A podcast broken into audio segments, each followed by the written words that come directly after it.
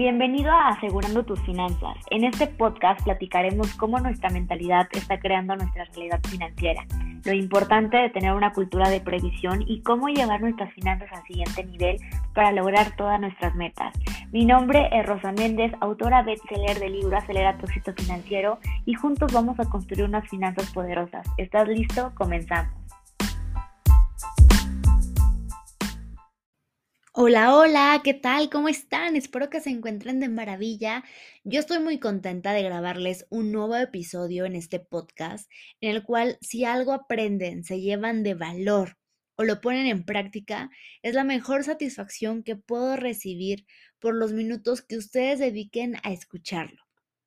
Y bueno, acercándose este mes de marzo, en el cual se conmemora el Día Internacional de la Mujer, voy a hablar sobre el panorama actual de las mujeres hoy en día con las finanzas. Y hay un evento que marca este precedente en el cual básicamente se funda este Día Internacional de la Mujer. Y resulta que en un 1911 en Nueva York, en una fábrica de camisas, fallecen más de 140 mujeres trabajadoras. Y todo fue dado que no tenían buenas condiciones laborales. A partir de ese momento, la Organización de las Naciones Unidas, la ONU, decreta el 8 de marzo como el Día Internacional de la Mujer con el objetivo de buscar la igualdad y la no discriminación.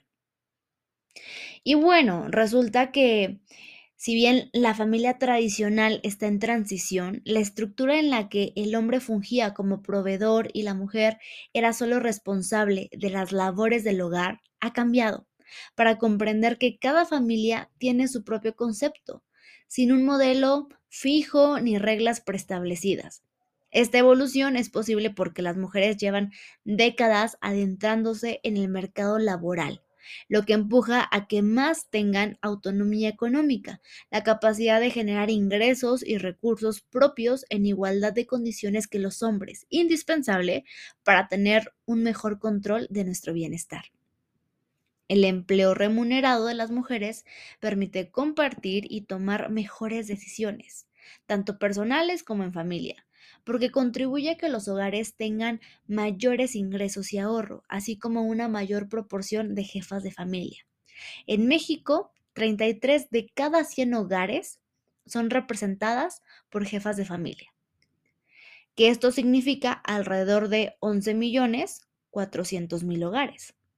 Y aun cuando las oportunidades y condiciones para las mujeres son mejores que aquellas que enfrentaron nuestras madres, no se diga de nuestras abuelas, los cambios son lentos todavía y la participación de las mujeres en el mercado laboral aún es bajo. En nuestro país, únicamente 4 de cada 10 mujeres de 15 años o más forman parte de él, a diferencia de 7 de cada 10 hombres. En el país, la participación laboral femenina está por debajo del promedio mundial y de Latinoamérica. Y un dato muy curioso que también les quiero compartir es en el que las mujeres dedican en promedio 2.2 meses más al año que los hombres a tareas como limpiar, cocinar o cuidar a los hijos, entre otras. Y esta carga desproporcionada hacia las mujeres ante el arraigo de los roles de género en nuestro país reduce, claro, el tiempo disponible que tienen ellas para dedicar a otras actividades económicas. Entonces, la baja participación de las mujeres, sumado a la falta de condiciones equitativas en el mercado laboral, frena el potencial económico de nuestro país y contribuye a que existan más mujeres que dependen de fuentes de ingresos externas, ya sea de sus parejas, familiares o por parte del gobierno.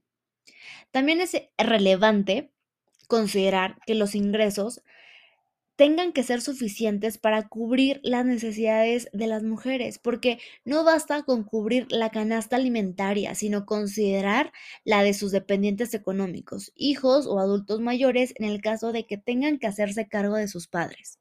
Las mujeres requieren que los ingresos sean propios y que estos sean suficientes para vivir una vida adecuada, con calidad de vida Esto es realmente tener autonomía económica.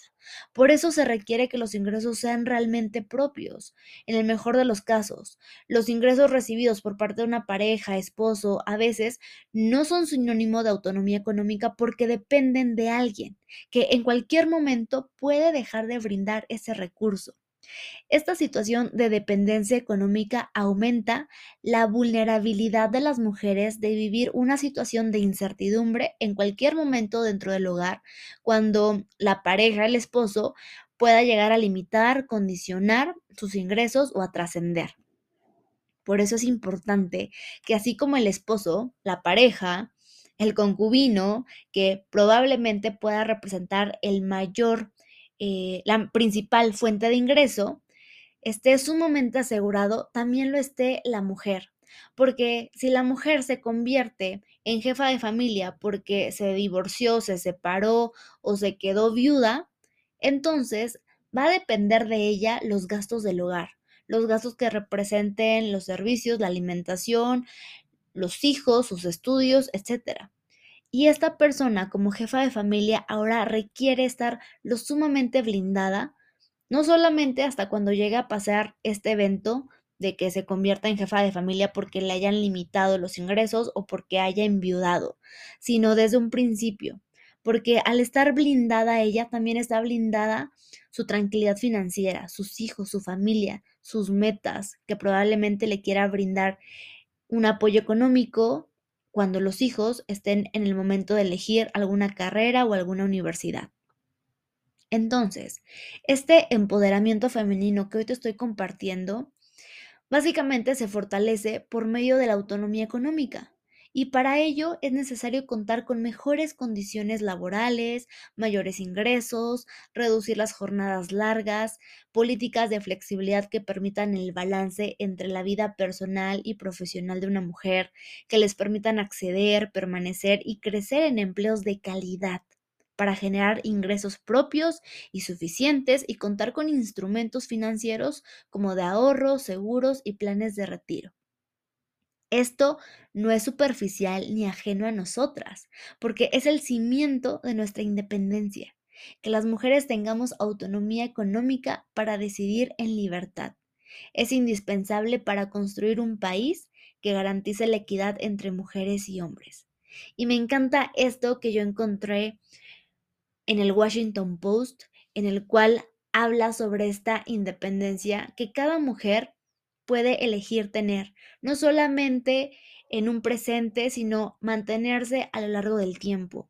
No porque la pareja, el esposo, pueda representar la principal economía en el hogar, signifique que una mujer dependa 100% de un tercero, porque no sabemos si el día de mañana esta persona ya no de estos recursos por una separación o porque fallezca y entonces una mujer se quede varada económicamente, sin saber qué hacer, cómo solventar ese ingreso que ahora desapareció.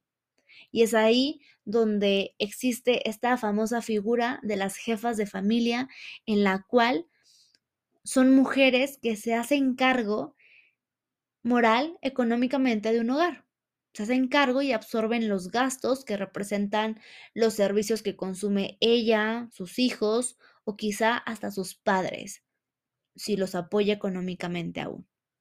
Y es que hay mucha brecha salarial aún entre mujeres y hombres, porque las mujeres que son jefas de hogar declaran ganar un tercio de lo que están recibiendo otros miembros del hogar. Pero claro, aquí Tampoco se trata de generalizar, porque a veces queremos encasillar que todas están ganando menos, pero no necesariamente, porque en el sector de servicios financieros las mujeres reportan ingresos altos y que estas personas o mujeres son profesionalmente em, pues más preparadas, tienen un nivel educativo elevado. Esto fue una publicación que leí de la Gaceta de la UNAM. Pero si bien un dato muy interesante es que la población femenina en México tiende a incorporarse al mercado laboral después de cumplir los 30 años.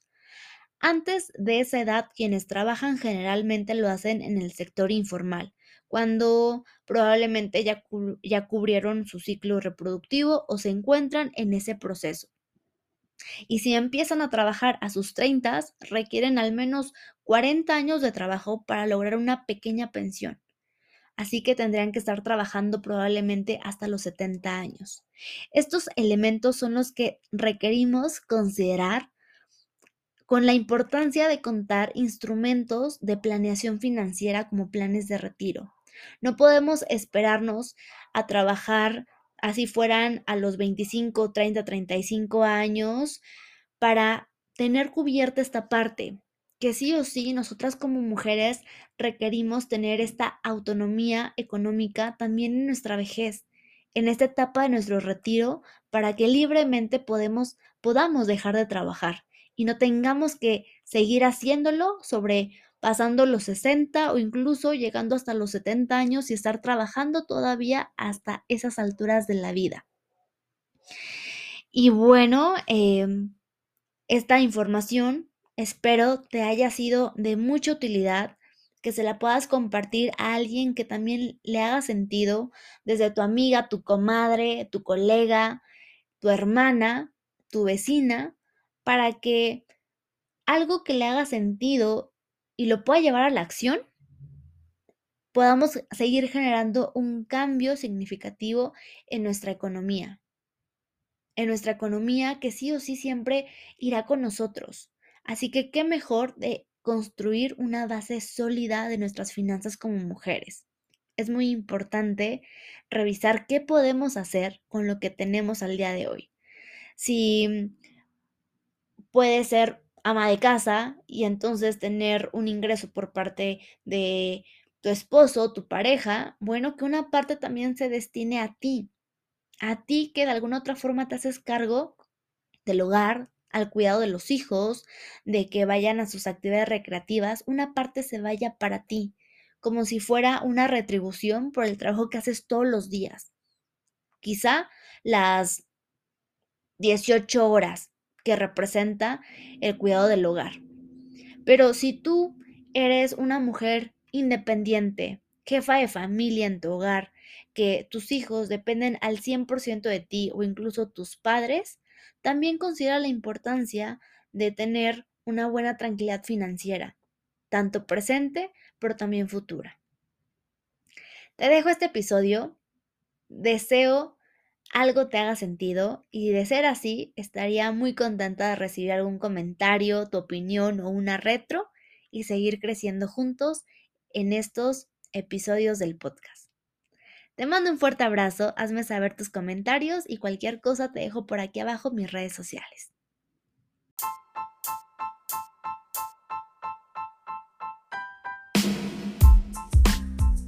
Esto fue Asegurando tus Finanzas y nos vemos en el próximo episodio.